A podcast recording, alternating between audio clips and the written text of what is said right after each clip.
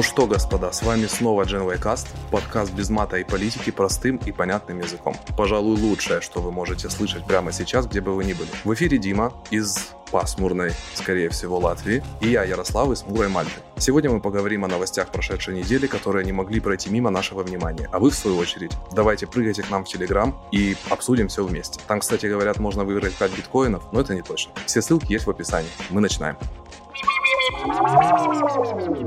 Латвия сегодня солнечная. У нас совершенно удивительным образом теплая осень, реально тепло, красивая погода. Еще несколько дней. Класс, везет вам. У нас на Мальте какая-то, скажем так, я за 8 лет пребывания на Мальте, я такой погоды здесь не помню, чтобы прям вот вторую неделю держался вот этот вот какой-то Skyrim.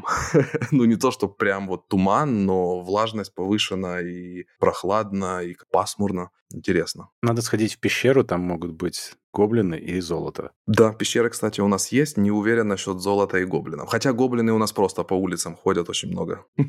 Я перед записью сказал, я осознал, что у нас выпуск 1.1.2 «Службу спасения», и пишем мы его ровно в Хэллоуин. Это очень символично, я считаю. И Юры нет. И Юры нет. Что-то случилось. Видимо, что-то случилось. Мы можем как настоящие мужики сейчас обсудить э, Юру, пока его нет, за его спиной. Да, э, кстати, слушателям скажем, что Юры нет, э, у него ремонт, насколько я понимаю. Юра по-прежнему верит, что ремонт можно просто как бы доделать, довести до конца, доделать. Все мы знаем, что ремонт можно просто остановить и смириться с тем, что есть. Ну, желаем Юре успехов. Пока что он отключил себе интернет. Да, пока что он отключил себе интернет. Чтобы не отвлекаться от ремонта, вероятно. Да, да. У него есть ровно неделя, чтобы вернуть себе интернет. Будем надеяться, будем верить, что в следующий раз ну что, слушай, я, я, кстати, так и не понял, ты в криптовалютном э, этом сообществе каком-то участвуешь, нет? Нет, я в принципе ни во что не э, инвестирую, ничего такого не делаю. Понятно, то есть ты Мне еще и в казино с... играть нельзя, извини.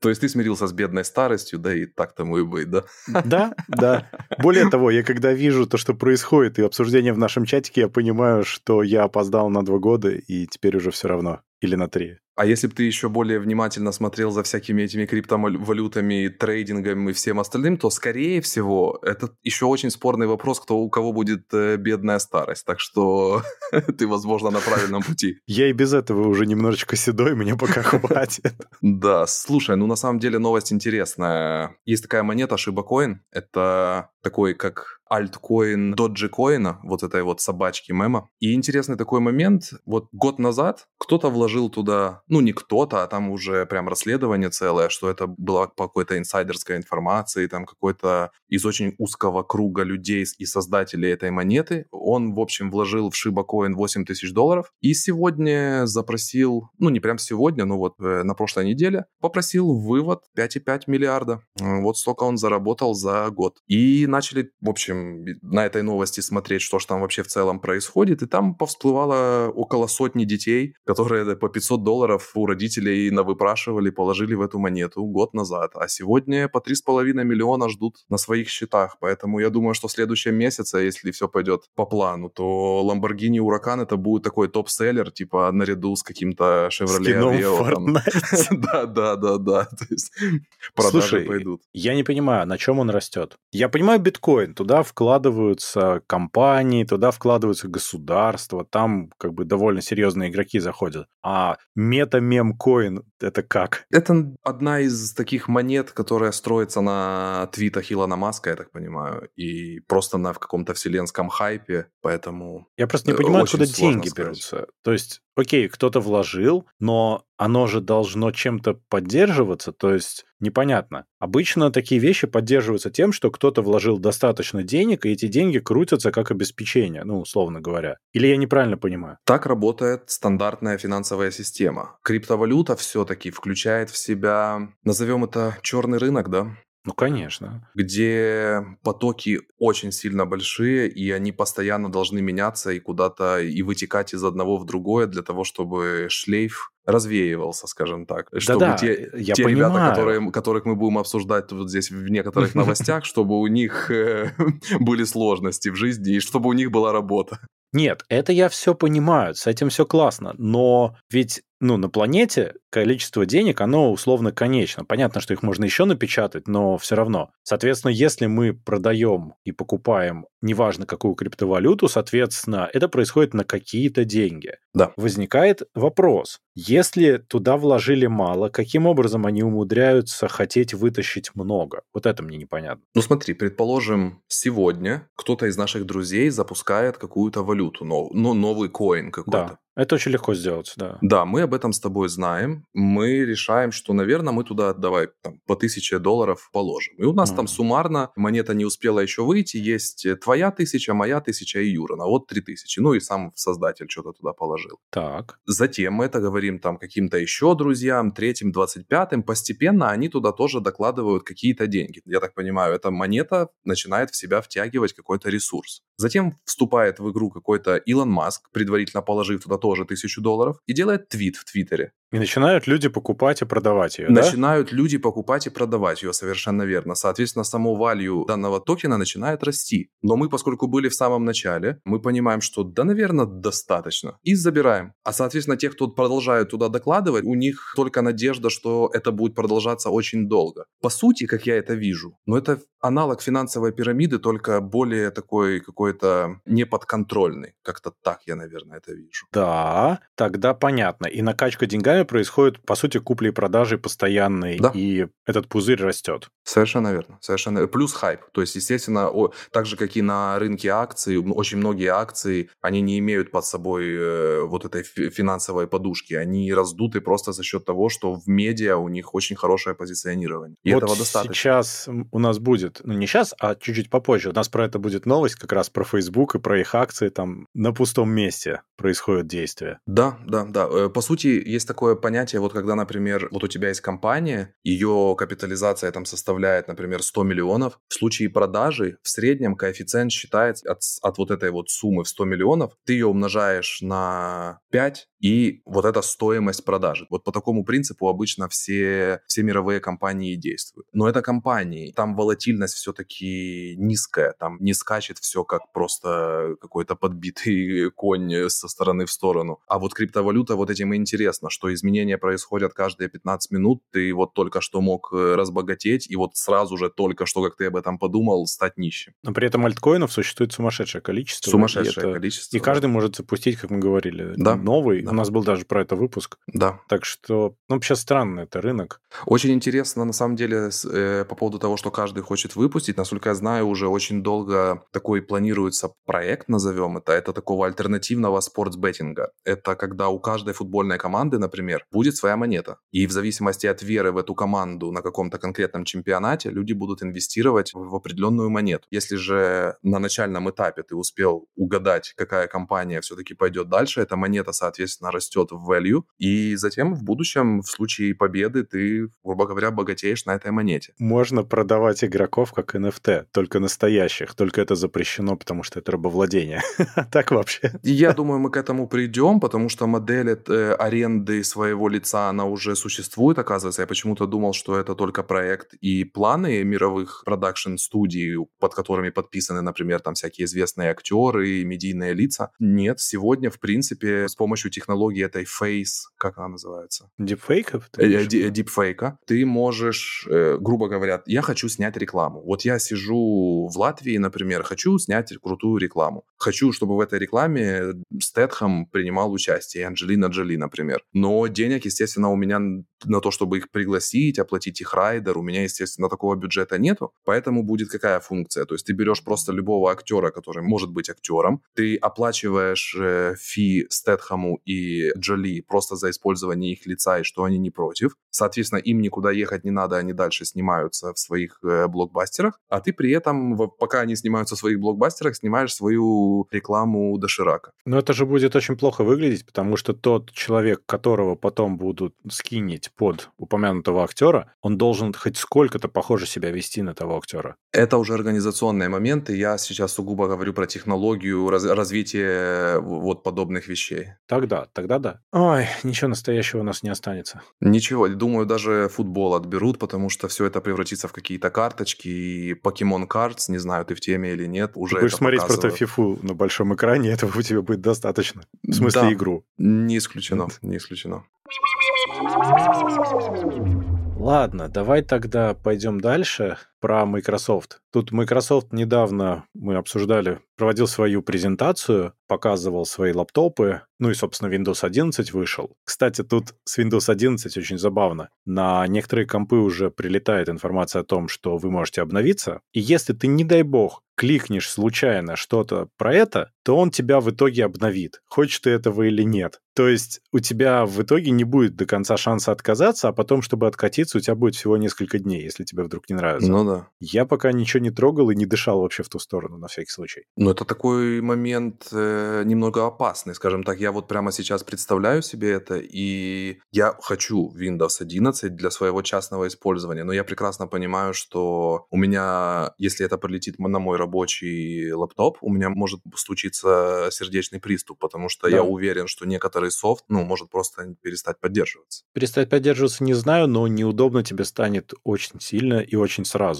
И всячески могут быть проблемы с железками. Ну, в общем, это странная затея. Я как раз с точки зрения удобства, вот именно как user интерфейсов и experience а от самого Windows, я наоборот хочу, но с точки зрения вот просто это может повлиять в плохую сторону для работы, из-за этого я не уверен. Ну, это да. Так, собственно, но- новость-то. Microsoft, как выясняется, судя по слухам, работает над недорогим Surface Laptop, который будет называться Tengen, и Windows 11 SE. И это звучит, скорее всего, правдиво, потому что они хотят конкурировать с хромбуками и поставить туда четырехъядерный Celeron N4120. Это старая отвратительная вещь, которая не работает. То есть она буквально не шевелится, на мой взгляд. До 8 гигов рама и 11,5 дюймов экран. С ужаснейшим разрешением, вот просто то, что я сейчас вижу, 1366 Да. на 768, это прям вообще за- зачем Больно, так делать? Это же прям боль, потому что, ну, да возьмите же вы iPad туда, ну, А iPad бы. дорого. Эта штука задумывается как очень дешевая вещь с минимальным функционалом, то есть они должны будут быть дешевле, чем 549 баксов за Surface Laptop Go э, 12,4 дюймовый и реально конкурировать с хромбуками на рынке для образования. И туда же они хотят налить Windows 11 SE, опять же по тем же слухам, которая будет урезанной 11. У них уже был такой опыт, он закончился очень плохо, потому что была такая десятка S, когда ты мог ставить приложение только из Microsoft Store и ничего больше, но ты ее мог переделать в десятку обычную, бесплатно. Windows SE была еще какая-то версия. Я боюсь сейчас э, Э, да ошибиться, были- но, были возможно, SE. это был XP. Был 98 SE или 95 я уже не помню. Да, да, это был 98-й, 100% 90 да. SE это был всего лишь э, очередной версией.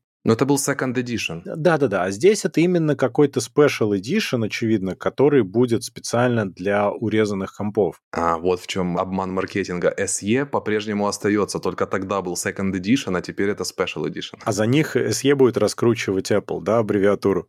Да, да. В суд еще подаст, Да, скорее да, всего. да. Кстати, вполне. Но 10S был отвратительным Windows, которым невозможно было пользоваться именно из-за Microsoft Store, потому что ты не мог ничего нормального поставить. Сейчас Microsoft Store становится лучше. Чисто теоретически это постепенно может стать меньшей проблемой. Но с хромбуками конкурировать я не представляю, как они будут, и главное, зачем. Потому что рынок, я понимаю, да, огромный. Идея в том, что, может быть, они не будут даже это в ритейле продавать, это будет продаваться напрямую партиями по каким-то заказам. Может быть, там есть деньги. В остальном мне это все кажется очень такой странной штукой. Слушай, за 549 долларов Ниже, даже ниже. умышленно купить, купить себе экран 1366 на 768, ну, это разве что те, кто, может быть, не разбираются и не понимают разницы, но это же дно. Нет, так это же не ты купишь. Это купит условно образовательное учреждение и будет раздавать ученикам, а потом забирать обратно. В этом Мгм. идея. То есть это прямо совсем дешманская штука. Она будет дешевле, чем эта сумма. Я, кстати, посмотрел, Не тут знаю. есть э, некоторая история даже. Были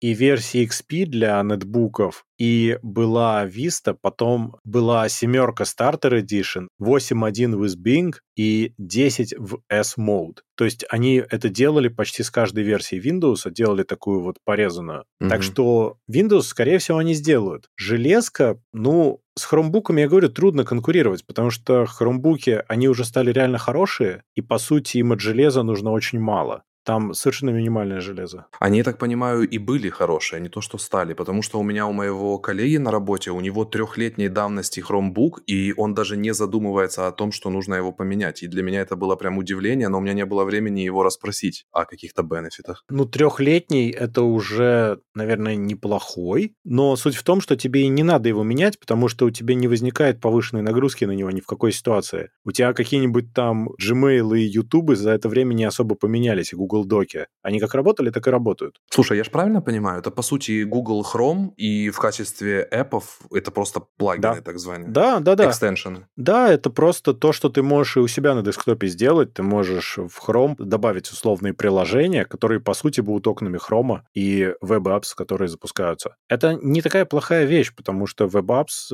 современные это, в принципе, хорошо. Я уверен, будущее у этого есть, конечно. У этого есть будущее вполне. Более того, и у тебя на телефоне часть приложений это вовсе не нативные приложения, а веб. Конечно. В этом нет ничего страшного. Страшно, по-моему, то, что хотят делать совсем уж плохие компьютеры, вместо того, чтобы из, э, скажем, чуть более старых комплектующих делать более дешевые хорошие компьютеры. Да. Либо да, у них где-то лежит одна фура этих селеронов или две. Им надо с ними что-то сделать. Вот на самом деле теория, в которую я больше всего почему-то верю, это как надо вот слить какие-то комплектующие, которые уже некуда деть. Ну, то есть это как э, с плохими камерами, да, когда у тебя просто где-то лежит ведро. Знаешь, я вот сейчас посмотрю, мне даже интересно, когда вышел этот Celeron тухлый. Вот мы открываем сейчас Intel Arc и смотрим. Это 14-нанометровый 19 года Q4. Ну да, ну да. У него ТДП 6 ватт. Это смешно немножко. Он прям ничего не может. Surface в целом мне нравится. Как продукт внешне мне нравится. Я в целом не понимаю вот этого тачскрин, зачем это нужно. Но вот просто визуально у меня он как-то вызывает какие-то эмоции. Но как-то не дальше и не больше, чем это. О, Surface очень симпатичные. Они сейчас стали еще покрасивее. Они реально симпатичные. Тачскрин иногда удобно. У меня просто есть ноутбук с тачскрином. Это не то, чтобы обязательная вещь, но если есть, иногда прикольно воспользоваться. Вовсе не обязательно.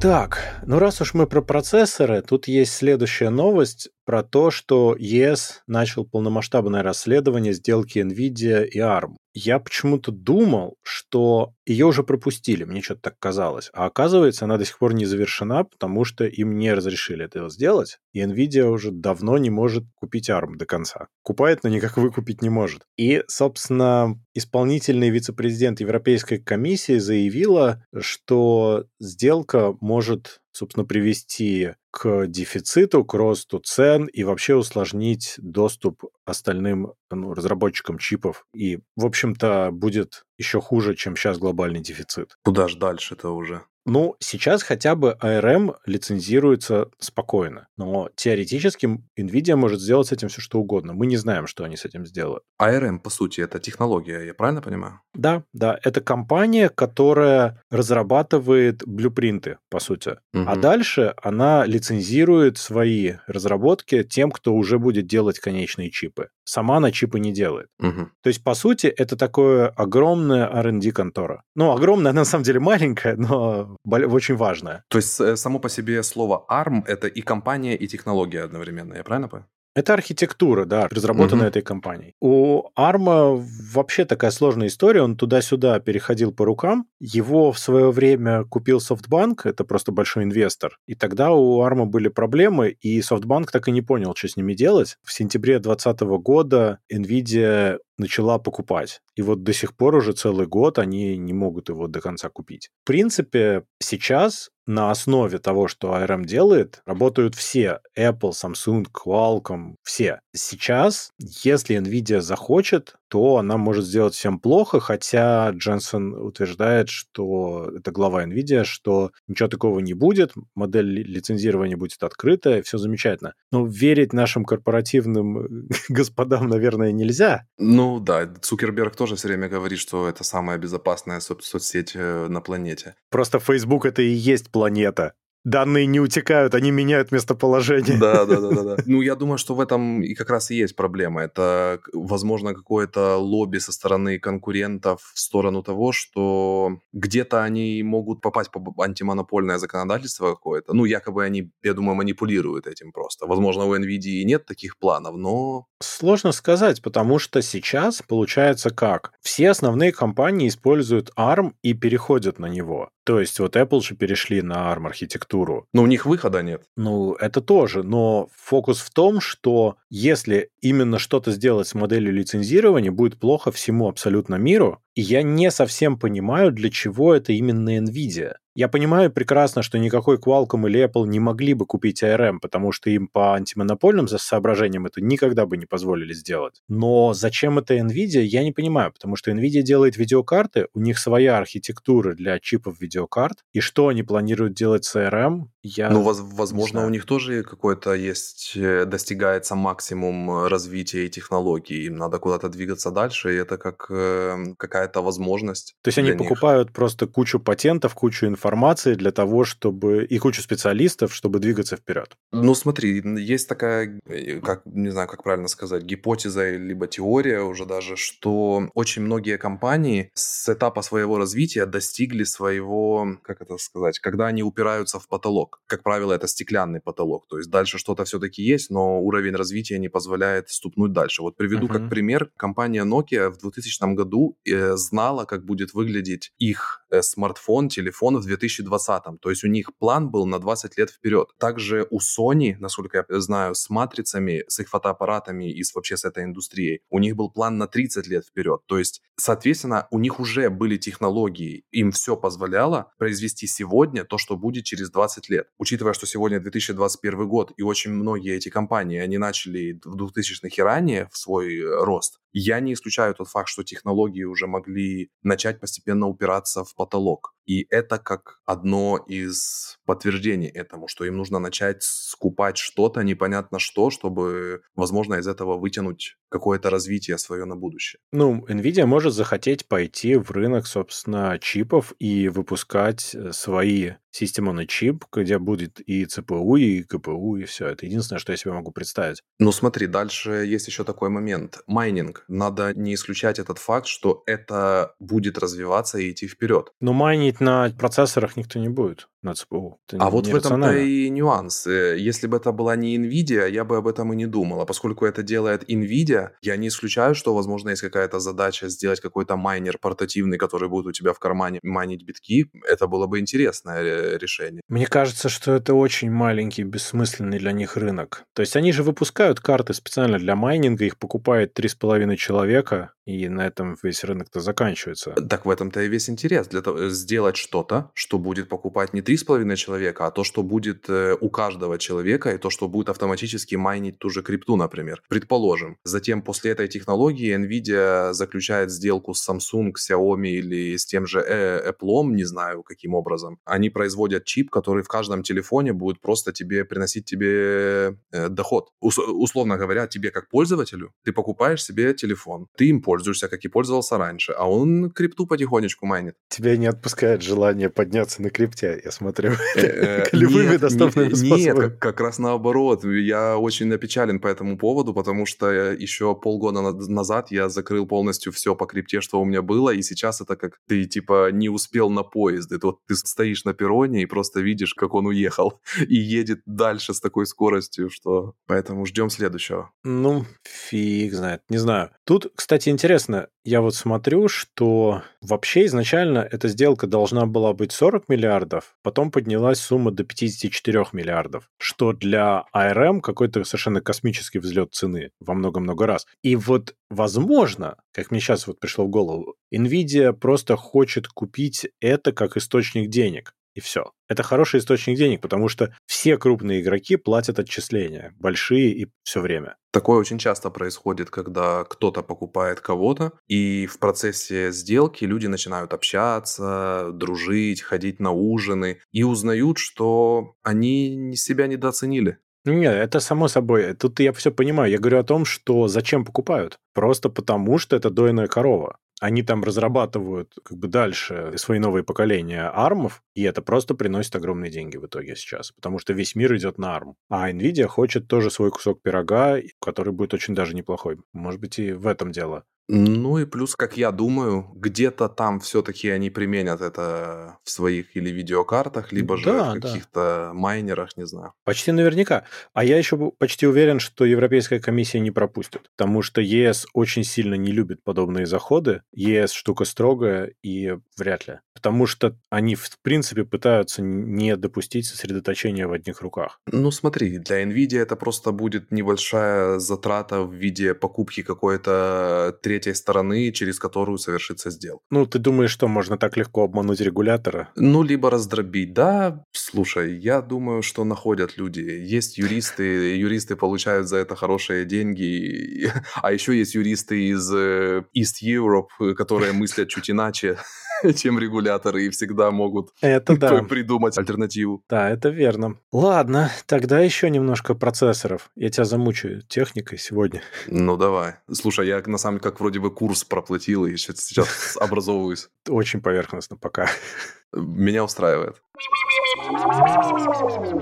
Intel, собственно, представила 12-е поколение своих процессоров Core Alder Lake, и прям у них очень хорошо получилось. Их сильно ждали, потому что интересно было, как Intel будет возвращаться в около лидирующую позицию, из которой она была выгнана жестким образом последние годы. И вот то, что они показали, это прямо очень интересно. Они показали, если я правильно помню, три чипа с и три без графики. Собственно, что самое важное? Что они изменили архитектуру, теперь это Big Little, то есть это примерно то, что делается в ARM-процессорах по своей сути. Есть производительные ядра и есть энергоэффективные ядра. Нагрузка распределяется между ними для того, чтобы и получать достаточную производительность, и экономить ресурсы, батарейку и так далее. В том числе они сделали свой Thread Director. Это штука, которая работает прямо на процессоре, совместно с операционкой, но прямо на процессоре. И сама умным каким-то образом распределяет нагрузку между как раз производительными энергоэффективными ядрами. То идея в том, что, например, у тебя фоновые процессы в твоей системе будут висеть на энергоэффективных ядрах и не мешать тебе делать производительные задачи. Это прекрасно, я считаю. Да, а как еще вариант, что у тебя за счет этого ноутбук на батарейке будет жить намного дольше, потому что ты можешь просто не тратить ресурсы, если тебе ничего существенного не надо. Это то, почему на армах все это живет там по 10-20 часов. Оно угу. просто не тратит батарейку, пока ему это не требуется. Это звучит прям очень хорошо. Осложнение с тем, что не совсем понятно, как сейчас это протестировать и понять прирост, потому что приросты там какие-то колоссальные. Там 30%, там 35%, не знаю, там 20% там 40-50 местами. То есть таких скачков производительности не было давно. Ну, у Apple же. Нет, ну, Apple это другое. Apple на другой архитектуре. Там идет развитие по-другому. То, что они сейчас делают, они делали много лет до этого и сейчас просто начинают показывать, что они сделали. А у Intel это x86.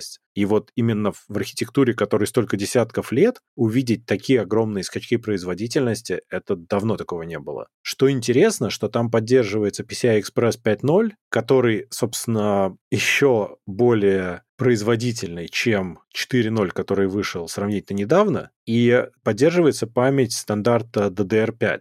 Чем интересен DDR5, что это новые модули памяти, у которых, например, чип для управления питанием стоит непосредственно на памяти, а не на материнской плате. Угу. То есть там можно управлять питанием более точечно на каждый модуль памяти, распаянный на плате. Там выше скорости, более гибкое управление, встроенный базовый ECC, то есть проверка контрольных сумм для того, чтобы был базовый error correction. Это то, что было до этого только в серверном сегменте или там в high-end workstationах. В общем, да, и PCI Express 5 для видеокарт он совершенно, совершенно не нужен, потому что даже четвертого слишком много. Это нужно для очень быстрого сториджа, это очевидно. Супер. Ну и, в принципе, чтобы разгрузить PCI Express, на который, собственно, сейчас вешается все, чем выше у него будет пропускная способность, тем а, лучше будет, собственно, всем. Вот. Слушай, два момента у меня. Это то, что я узнал, что предыдущее поколение было 11 Да. А второе, это если бы я сейчас себе на голову поставил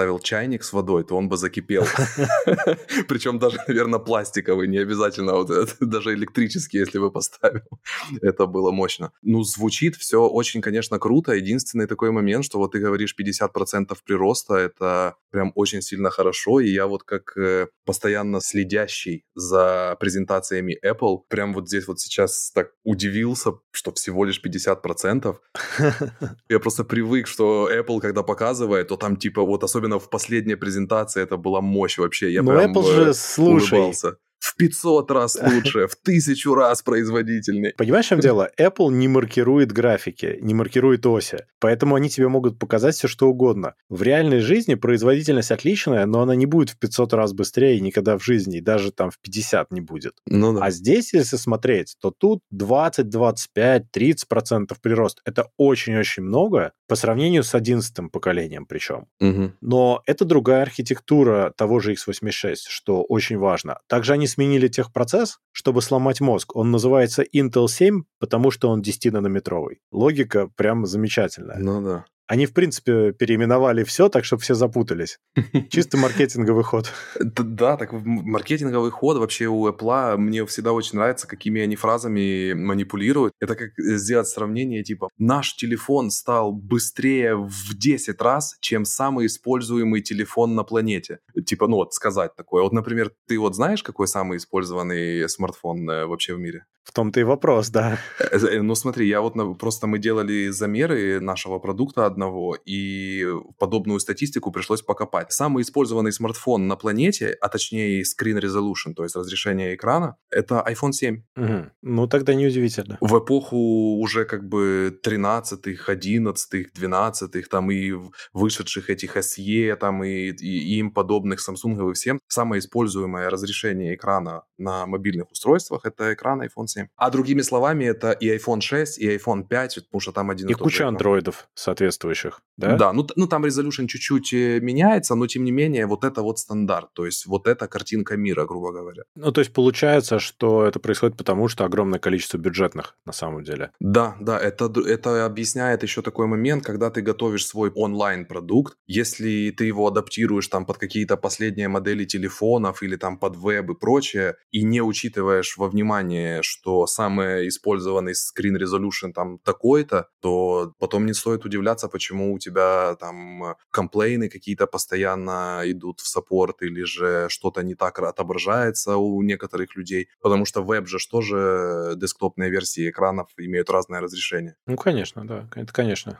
они все на это обращают внимание. Вот почему, например, я сказал по поводу Surface, что 1366 на 768 это просто, ну, немножко позор на сегодняшний день. Это будет больно, это будет очень это, больно. Это прям больно, потому что сегодня уже даже никто не строит каких веб-продуктов для подобного разрешения. То есть эпоха этих э, мониторов, она закончилась два года назад. Хотя при этом три года назад это было самое ходовое разрешение, да, но сегодня же все-таки Full HD наконец-то победил. Вот, и что самое интересное, все, кто говорят, что сегодня миром правит 4К. Это вообще такое заблуждение. Нет, это, это не на так. Самом... 4К мониторы на PC это даже 3% рынка не занимает. Да-да-да, в этом я совершенно не сомневаюсь. Это совершенно нормально. Просто потому, что в большинстве лаптопов их нет. Да. А люди просто покупают себе компьютеры и пользуются. Совершенно верно. Вот. Ну, что еще можно сказать? Возвращаясь на минутку к Intel, там есть только одна проблемка, что тестировалось это все в Windows 11. В Windows 10 производительность будет хуже, потому что планировщик задач Windows 11 под это затачивался. А еще сравнение было с AMD, но оно проводилось тогда, когда в 11 был баг, который приводил к замедлению процессоров AMD. Так что там тесты еще предстоит увидеть. Но у меня есть э, ноутбук на 11 поколении процессоров. Мне очень нравится. Они прям очень хорошие были. Если здесь даже на 15-20% лучше, ну, мое почтение. Если это будет еще и энергоэффективнее, Во всяком случае, Intel выглядит, что идет очень правильным путем. Они прямо замечательно выходят обратно в сторону лидерства. И, ну, собственно, вот что может быть, когда в руководстве правильный человек находится. Но в то же время, если так посмотреть, то производители тех же лэптопов, э, они все равно как-то, на мой взгляд, отслеживается тенденция, что каждый хочет начать производить свой процессор, свой чип. Это не повлияет? Ну, основные интеграторы не будут этого делать. Нет. Но всякие HP, Asus, Dell, нет. Они будут ставить Intel и AMD. Зачем им свой чип? У них все и так прекрасно. Они делают и десктопы, и лаптопы, и у них все замечательно. Им не нужно этим заниматься. Ну, а факт того, точнее, не факт, а мое личное такое наблюдение, что AMD на данный момент все-таки победил Intel вот за последние два года. Даже если посмотреть на рынок их э, стоимости, то это подтверждение этому есть. Да, но по рынку при этом он не победил. Вот я сейчас гляну даже. AMD Market Share. То есть ты думаешь, что с точки зрения технологий все-таки Intel интереснее, вот, вот, вот данная 12-я генерация? Мне нравится. Нет, это не то чтобы интереснее, это другое. Оно отличается. Технологически оно очень круто. Я думаю, что надо ждать, что покажет в следующем году AMD. Но снова началась вот та самая классная конкуренция, когда то один, то другой вырывается вперед. Угу. Если говорить о долях рынка x86, то у Intel 77,5%, а у AMD 22,5%. Так что, в общем-то, о чем мы говорим? AMD страшно вырос, это правда, но все равно там до лидерства крайне далеко, потому что Intel все равно пользуется огромным спросом, он в корпоративном сегменте пользуется огромным спросом, да и вообще их просто сумасшедше много. Для того, чтобы AMD реально вышел в лидеры, Intel должен был ничего не делать еще года 2-3 минимум. А Intel взялись за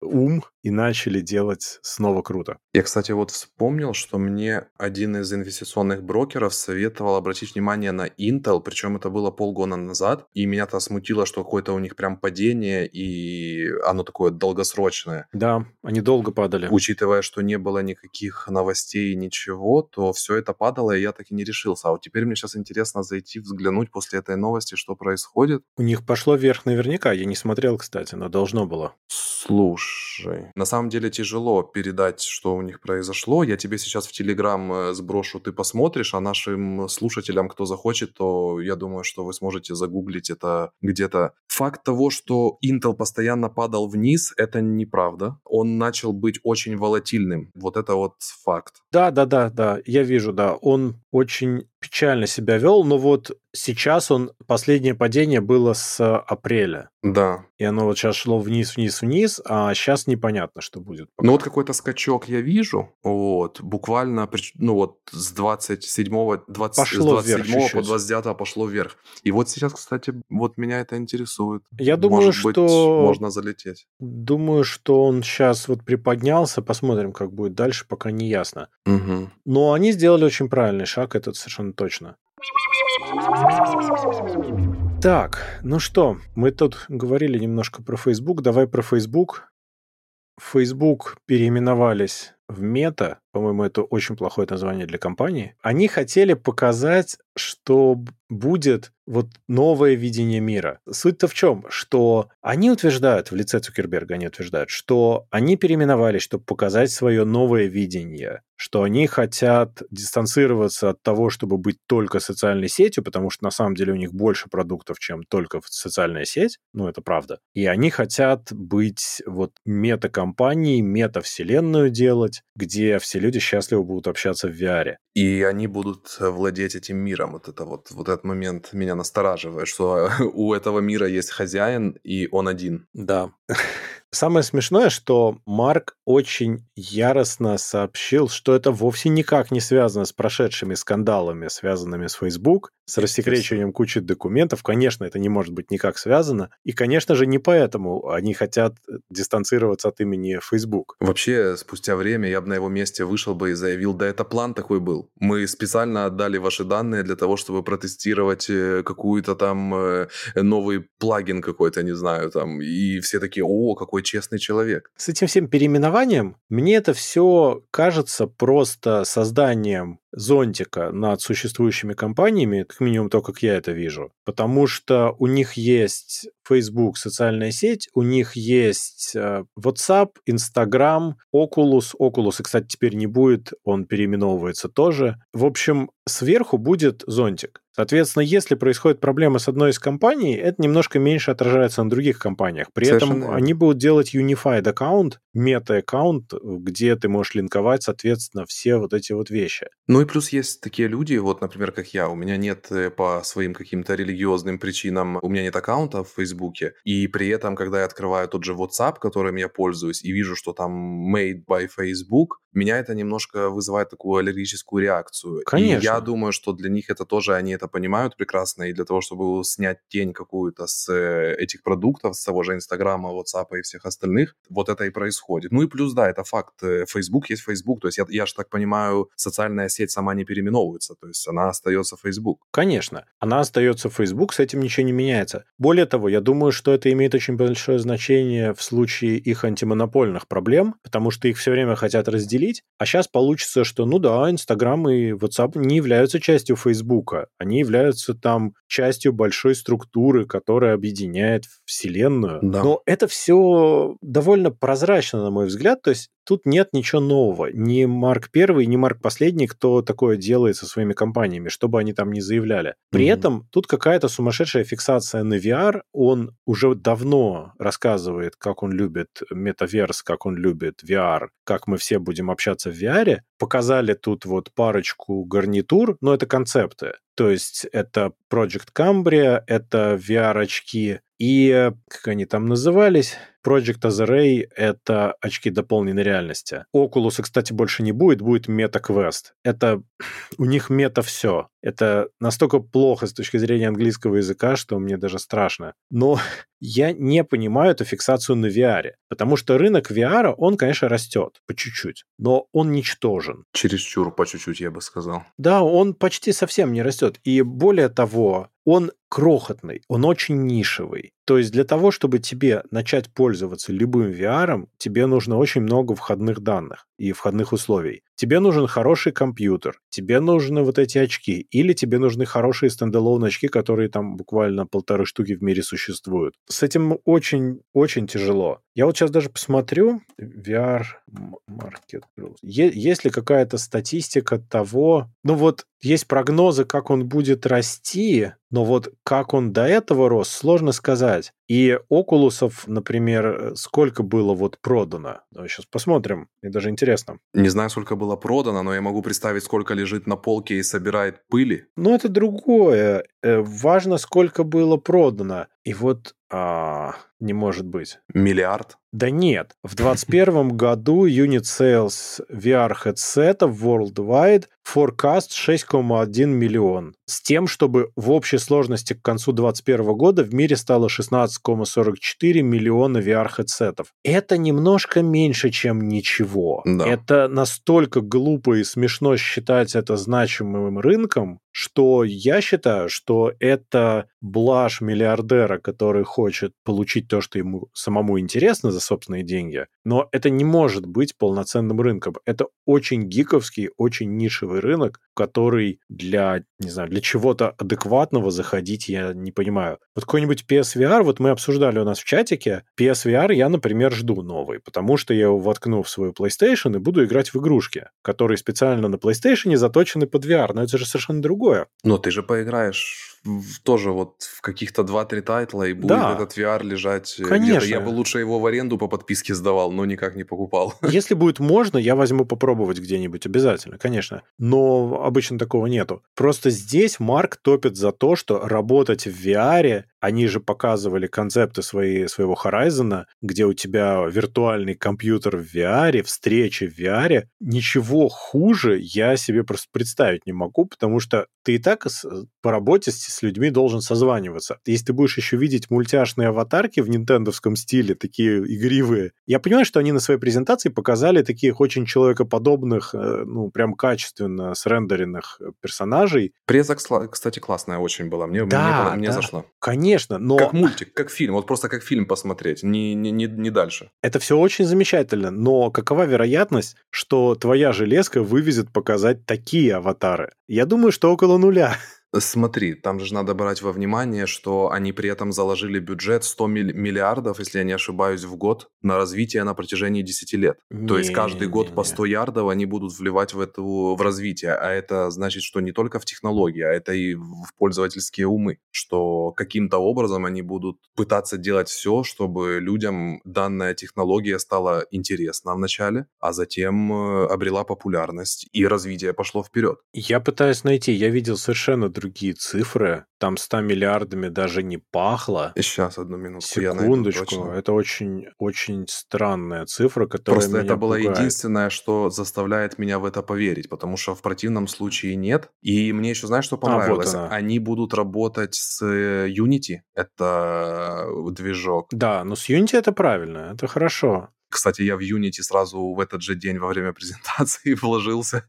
Вот. И что самое интересное, вот за, за эти пять дней я этому очень доволен. Все потихонечку растет. Я пытаюсь найти. Я не могу найти. Я, я вижу статью. Сейчас, а, одну минуту. Нет, он вложил сейчас более 10 миллиардов и в будущем планирует потратить еще больше. Нет, а, вот, ско... я вот он найду. сказал, я вот пытаюсь найти у них. Нет, там не было таких цифр, я не могу их найти. Сейчас, сейчас, сейчас. Я просто вот здесь смотрю нашу переписку. У него нет столько миллиардов. Начнем с Нет, этого. так там же целая коллаба. Он собирается привлекать там э, сотни и сотни каких-то инвесторов, инвестиций. И вот он так посчитал, что ему нужно для достижения данной цели по 100 миллиардов каждый год инвестиций в эту инфраструктуру Ну, вообще в сейчас целом по они миру. 10 миллиардов в этом году, а дальше планируют больше. Это все, что я вижу пока. Ну, даже если по десятке, это очень много на самом деле. Сейчас. Пока ты ищешь, я тебе могу сказать одну вещь, почему им еще нужно что-то было менять. И очень важно, что они сейчас пытаются ориентироваться на снова более молодую аудиторию и ее привлекать. Дело в том, что Facebook, ты знаешь, что он же падает, правда? Ну, не прям так, как об этом пишут в новостях, но он перестал расти в ближайшее там Он перестал время. расти и начал потихонечку падать. Так вот, суть заключается в том, что сейчас целое поколение скипнуло Facebook. Да, да. И это некоторые очень по каким-то важно. убеждениям, вот как я. Я просто, ну, это такой принципиальный момент. Я не хочу напрягать себя тем мусором, который почему-то Facebook думает, что мне это должно быть интересно. Это Речь не о тебе, речь о молодежи. Поколение, которое пришло, условно, в интернет, они не пользуются Фейсбуком, им он не нужен. Даже Да. Инстаграм уже перестал толком расти. И в возраст, средний возраст пользователя Фейсбука растет. Мгм. Молодежь не приходит толком на Фейсбук. Это для Фейсбука большая проблема на самом-то деле. Поэтому им нужно придумывать что-то такое, чтобы расти. Вот смотри, кстати, я тебе сбросил ссылку. Я ошибся буквально на нолик.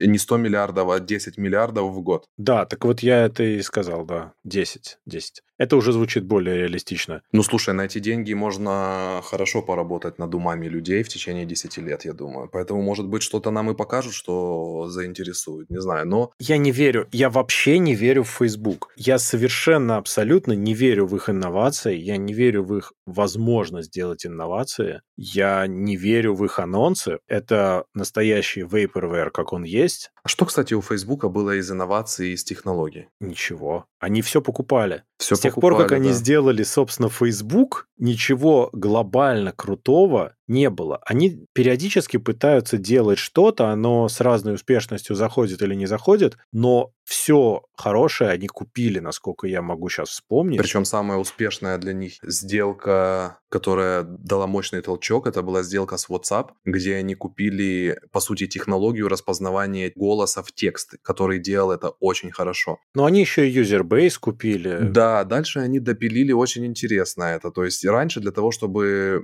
там что-то промоутить на Фейсбуке, вот, предположим, ты хочешь сказать про Gen YCast, например. Мгм. Ты ставишь хэштег и пишешь Gen YCast. И дальше по этому хэштегу можно что-то искать. И, соответственно, рекламные кампании строились внутри Фейсбука по такому же принципу. Ты проставлял определенные хэштеги по определенным словам, и по этим словам потом производился поиск. После того, как они слились с э, WhatsApp, и эта технология была внедрена, и плюс допилен их движок, хэштеги больше не нужны, потому что каждое слово, по сути, которое ты делаешь в посте, и то, что человек даже произносит другому человеку через свой мессенджер, это уже конвертируется в текст, а дальше уже технологии читают этот текст и показывают тебе рекламу. Поэтому люди, которые очень часто удивляются, что вот, телефон лежал мой рядом, а я пообщался про стоматолога, и мне сразу же, я зашел на Facebook и показала стоматологическую клинику в рекламе. Ярик, это, это ут, нет, это утка, это уже Почему? давно опровергнуто. Ну так просто. Почему? Вот такой, такой не надо говорить, пожалуйста.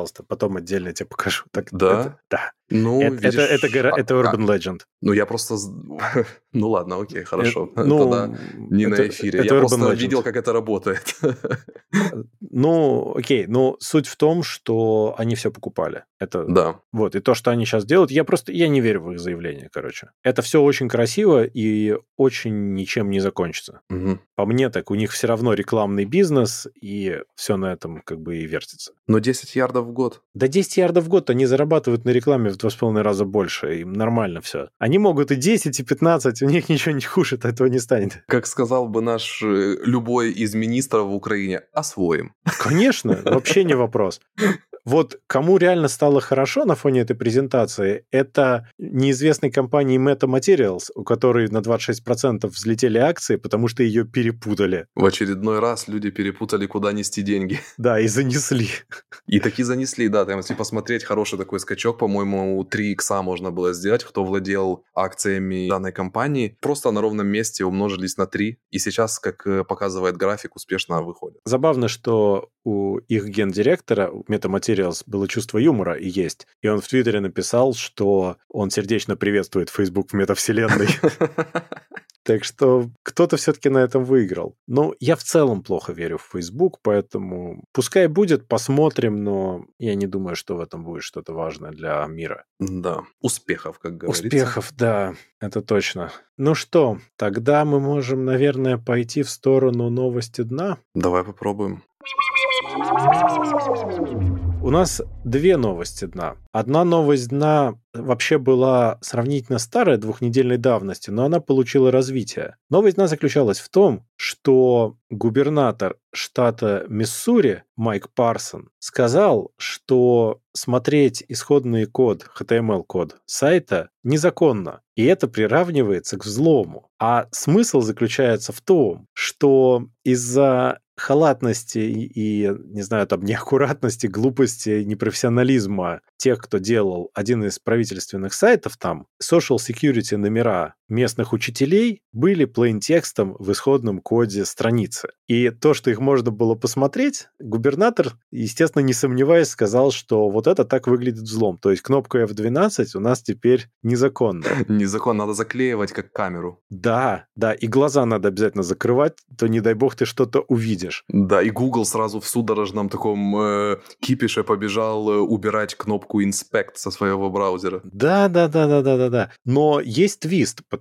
что профессор университета Миссури Шаджи Кан помогал, собственно, журналисту показать, в чем, собственно, являлась проблема, и теперь у него проблемы, потому что в отношении него начали тоже расследование из-за того, что это якобы взлом. Естественно, взломом это не является, и он требует у губернатора прекратить бесполезное и беспочвенное расследование и извиниться. Это жесть. Я когда-то заказывал один э, проект, ну, не проект, мне нужен был landing page, и я пошел на такую штуку, как Fiverr. Не знаю, знаете ли вы, что такое Fiverr или нет. Это такое приложение, где, по сути, ты можешь попросить о любой работе любого человека в мире. Комьюнити там просто, ну, очень огромнейшее, там просто миллионы человек, которые за 5-10 долларов тебе могут там логотип нарисовать. Я не знаю, если тебе нужен какой-то personal assistant, ты можешь за 5 баксов тебе кто-то будет принимать твои звонки, либо наоборот звонить кому-то. В общем, люб, любой фриланс, какой только есть, есть в этом приложении. Кстати, это не реклама, нам не занес Fiverr. И я там попросил одного индуса сделать мне landing page. Угу. Я был просто поражен скоростью выполнения задачи. Я ему показал примеры, то есть какие мне нравятся. Говорю, мне нужен такой же, только вот с таким контентом. Он говорит, окей, на ломаном английском все это происходит, естественно. Он там пытается даже шутить со мной на русском, потому что видит, что я говорю по-русски. Но в течение 30 минут он присылает мне готовую работу. Я прям не понял, думаю, это в смысле, как такое может быть? И я смотрю превью, я просто открываю uh-huh. сайт, работает. То есть действительно landing page работает. Ну, естественно, я пишу, работа завершена. И заплатил ему этих там 12 долларов, по-моему, несчастных или что-то такое. Затем, естественно, я открываю все это дело со своего компьютера, пытаюсь передать это нашему э, frontend dev у, чтобы он э, разместил это все на серваке, все как надо. Он говорит, это что вообще? Я говорю, ну как, landing page. Он говорит, нет, ну ты видел код? Я говорю, слушай, я не кодер, я не разбираюсь, ничего не понимаю. В общем, суть в чем? С помощью кнопки Inspect мой уже практически коллега индус э, зашел э, на, на один из сайтов, который я ему показал. Он просто скопировал весь HTML, нажал copy и потом сделал paste в каком-то Dreamweaver, например, и заменил текст. А что ты хотел за 12 долларов? Я стесняюсь спросить. И выслал это мне, и заработал на мне 12 долларов таким образом. И что самое интересное, я и съел. Ну да, что ты хотел за 12 долларов, еще раз я тебя спрашиваю. Да, и она открылась, так я тебе больше скажу, оно открылось на мобиле без проблем, то есть оно все показывало, все, что мне надо, с тем текстом, который мне нужен. Ну, Говорит, типа, там, э, картинки, изначально мы договорились, что картинки мы поставим свои, то есть ничего не трогай, дай нам только код. Ну вот, вот так вот, поэтому кнопка Inspect. Это хакерский инструмент. Хакерский инструмент, который кому-то может карьеру испортить на самом деле, Ой, если его уберут. Как страшно жить. Но... Но есть вторая новость дна, насколько я понял. Есть вторая новость дна. Собственно, надо понимать, вот сейчас я даже скажу, потому что это важно для этой новости дна, сколько лет упомянутому губернатору Миссури. Ему сейчас 66 лет. А если мы перейдем к следующей новости дна, то у нас там имеют место два человека. Одному 70 лет, а второму я прям печатаю и смотрю. А второму 69 лет. То есть это примерно одного возраста люди, одного уровня понимания технологий. А вторая новость на следующая. Глава Росфинмониторинга заявил, что внутриигровая валюта в шутерах используется для финансирования терроризма. Вот так. Да. Вот так вот. Некто Юрий Чеханчин, глава Росфинмониторинга, на встрече с Путиным заявил, что сегодня пошла такая система, я цитирую, внутриигровая валюта называется, когда в интернете играют в какие-то стрелялки, условно говоря, вместо расчета за оружие за игрока и так далее, идет оплата террористам. Если вчитаться, собственно, в текст того, что он там дальше еще сказал, он написал Counter-Strike. То есть, в принципе, ты за раунд получаешь деньги и покупаешь на них оружие, возможно, даже для террористов. С точки зрения правоохранительных органов и 70-летних людей это выглядит очень пугающе, и это может классифицироваться как финансирование терроризма. Слушай, и это ж просто такие вещи очевидные для нас, да? А сколько они делают вещей, которые для нас не очевидные, да? Там, когда они вот э, говорят о больших цифрах, об экономике, о макроэкономике и прочее, то есть там, где мы не можем выразить какое-то свое экспертное мнение, возможно, а там происходит то же самое на самом деле. Почти наверняка. Я почти уверен, что там ровно такая же шляпа, просто мы действительно не можем правильно это оценить, а на самом деле та же беда. Ну, это как у любого банкира спросить у него его отношение про, например, там, Revolut, Skrill, N21 и прочие банковские альтернативы. Ты понял, о чем да, я, да? То конечно. Есть в Украине это монобанк, то на тебя, как правило, открываются такие широкие глаза, и типа это не секьюрно, там нельзя держать деньги. Mm. Там никто не говорит, знаешь, вот как человек, который работает в банке, я тебе скажу, что там речь не про security, а скорее тот же Revolut не воспринимается полноценным банком, потому что у него такая финансовая модель, что его нельзя считать нормальным банком. И поэтому это так. Может быть, он со временем может стать банком, но пока с точки зрения традиционного банка это шляпа. Ну, лицензию получили они уже неоднократно, и отделения начали открывать, поэтому... Не-не, они молодцы, тут я не спорю. То есть я думаю, что у них все нормально, и мне нравится, я пользуюсь револютом чуть-чуть. Ну, у меня там никаких денег ровным счетом не хранится, там типа 20 центов или что-то такое. Я использую револют только для перекидывания денег, когда я не могу заплатить иначе. Мгновенные транзакции, отличное приложение. Да-да, но смотри, да, ну, ты полноценный можешь... функционал, как бы, понятное дело, что ты можешь все то же самое делать там э, и через свой банк, но я не знаю, как, например, у тебя, у, у вас в Латвии, да, но здесь на Мальте, да и я знаю, как бы странно это ни звучало, в Штатах, это же просто днищенское дно какое-то. Приложения банковские. У нас нормально. У нас посредственно, но нормально. Ничего страшного у нас нет. С револютом просто ситуация такая, что это может быть использовано как прокси для денег, когда ты платишь в каком-то месте, в котором ты не уверен, а на самом революте, поскольку у тебя ничего не хранится, ничего страшного и нет. И во-вторых, я в PlayStation Store плачу револютом просто потому, что местную карточку я по какой-то неведомой причине привязать туда технически не способен. Mm-hmm. Поэтому если я что-то хочу купить, я перекидываю на револют, а потом с него покупаю. Ну вот смотри, даже такой банальный пример на себе подскажу про секьюрность. У меня ни разу не было проблем с револютом, uh-huh. но у меня были проблемы с реальными банками. То есть однажды я поехал в Украину, катнул где-то, насколько я думаю, это была какая-то заправка. Не какая-то, я знаю, конкретная заправка. Я вот жду следующую свою поездку, я поеду, сделаю то же самое, но револютом, а потом у меня для них сюрприз.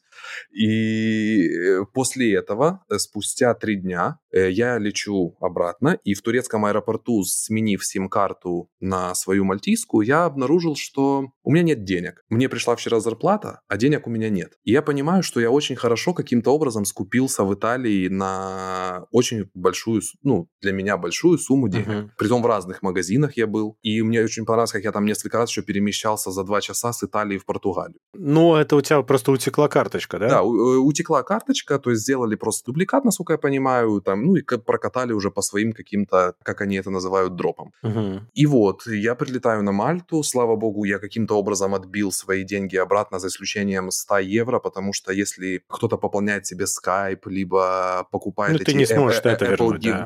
card, это не возвращается все. Да, да. Да, слава богу, мне все вернули, все, все в порядке, все прекрасно. На революте же это просто у меня невозможно, потому что для подобных транзакций ты просто генерируешь каждый раз новую карточку, которая... А, слушай, ну если ты... ты... Причем ты можешь расплачиваться mm. той же карточкой, вот ты карточка физическая, а может быть та же, но ты можешь расплачиваться другим Но ну, это то, что Apple Card делает. всем остальным. Да. У Apple Card же тоже есть эти карточки. И вот подобные вещи меня восхищают. Если же я вижу, как хоть одна левая транзакция происходит по моей сейчас карте, неважно, какая у меня сим-карта установлена в моем телефоне, я увижу это немедленно, и я прямо сейчас поставлю карточку на холд, и на этом все транзакции закончатся. С банком я не могу сделать подобное. Ты не можешь. Факт. Но я в поездках просто пользуюсь отдельной карточкой, на которой у меня никогда нет денег, кроме как в поездке. Естественно. Не, понятное дело, что сегодня люди адаптировались, все умеют э, и понимают, как можно себя обезопасить. Но это тот же револют. Я имитирую вот эту вещь. Ну, да, ты просто счету. имитируешь вот эти все вещи и другими способами, что тоже имеет место быть, конечно же. Но для меня револют это просто действительно вот как революция в банковская, она вот там заложена, вот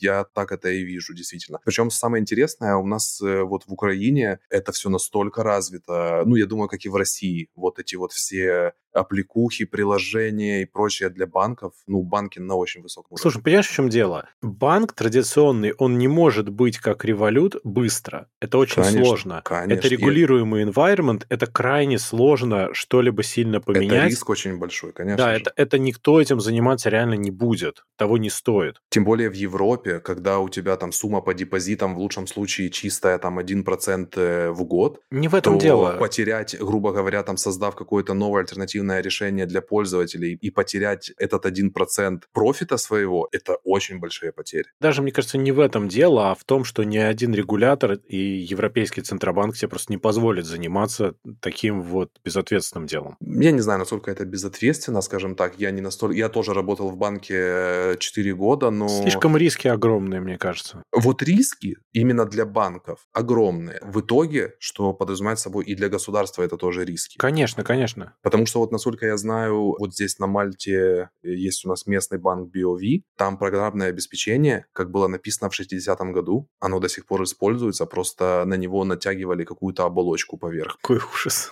60-й год. И я этому успел поудивляться, как так, это, наверное, единственный в мире днищенский банк, а оказывается, пол штатов сидит на таком. Слушай, в банках там ситуация очень тяжелая в этом плане. Она заключается в том, что у тебя по многим требованиям должны все легаси вещи просто быть. Как следствие, у тебя может сосуществовать и старое, и новое, просто потому что ты не можешь избавиться от старого. Да. И у тебя на него завязана куча-куча всего, а как в любой корпоративной вещи, особенно вот регулируемой, где деньги людей, ну это очень сложно что-то поменять. Ну и плюс, как мы вот обсуждали в новости дна, когда за рулем сидят 70-летние люди, я ни в коем случае не про возраст сейчас и все остальное, но все-таки мы должны понимать, что какого, ну возьмите своих детей, пусть они вам скажут просто хорошо это или нет. Да нет, они это все знают, не в этом дело. Руководство это, я думаю, все знает.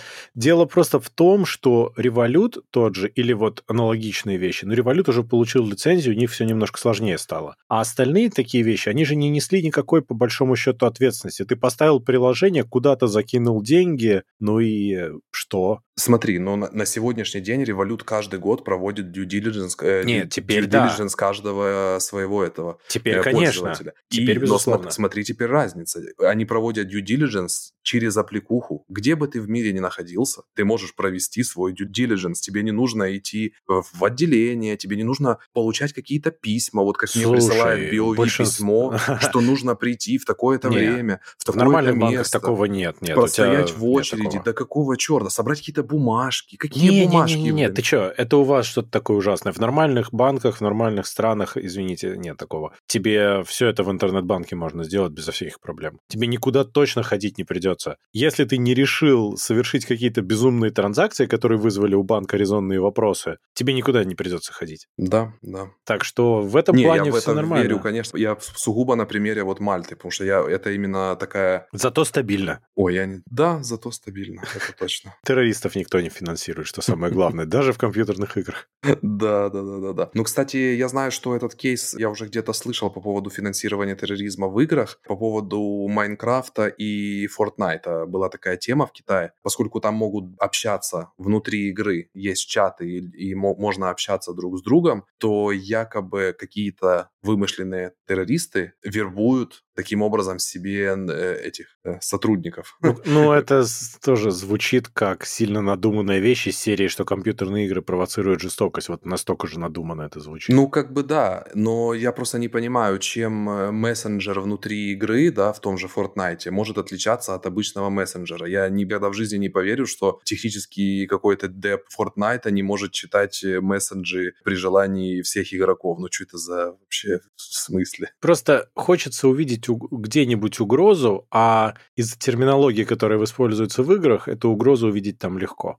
Ну, это, как правило, такие новости еще, знаешь, бывают, возникают на фоне чего-то большого и глобального, вот как, например, в Китае сейчас произошло. Типа, дети могут играть в компьютерные да, игры да. не более трех часов в неделю. Но перед этим там такие новости были, ну, просто на голову не натянешь, э, непонятно. Ну, вот типа вот таких вот. Поэтому я надеюсь, что у России все будет хорошо, что дети смогут дальше продолжать играть в игры, что в России и в Украине будут такие чемпионские, действительно чемпионские команды по Counter-Strike и Доте и всем остальным, и никто не запретит им этого делать делать. Ну, это просто абсурд какой-то в 2022 году запретить играть. Я думаю, что подобные вещи делаются как старт как раз-таки для запретов, чтобы, если что, можно было на это сослаться и сказать, что как тогда уже говорилось, а вот теперь мы принимаем меры, чтобы защитить наше поколение молодое.